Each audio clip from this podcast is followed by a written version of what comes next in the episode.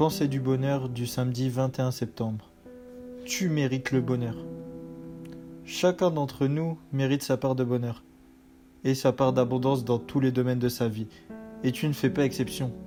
Que ce soit dans le domaine de l'amour, de la santé, des relations, amoureuses ou familiales, ou encore dans le domaine professionnel, tu mérites le bonheur.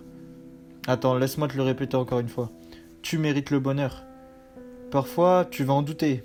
Parfois, tu vas te laisser abattre par la tristesse, par la mélancolie. Mais dans tous ces moments-là, relève-toi et répète-toi encore une fois, je mérite le bonheur. Si je fais ça, c'est parce qu'on dit que la répétition, c'est l'une des meilleures façons d'ancrer des comportements et des habitudes de pensée. Alors, au risque d'être insistant, je vais te le répéter encore une dernière fois. Tu mérites tout le bonheur du monde.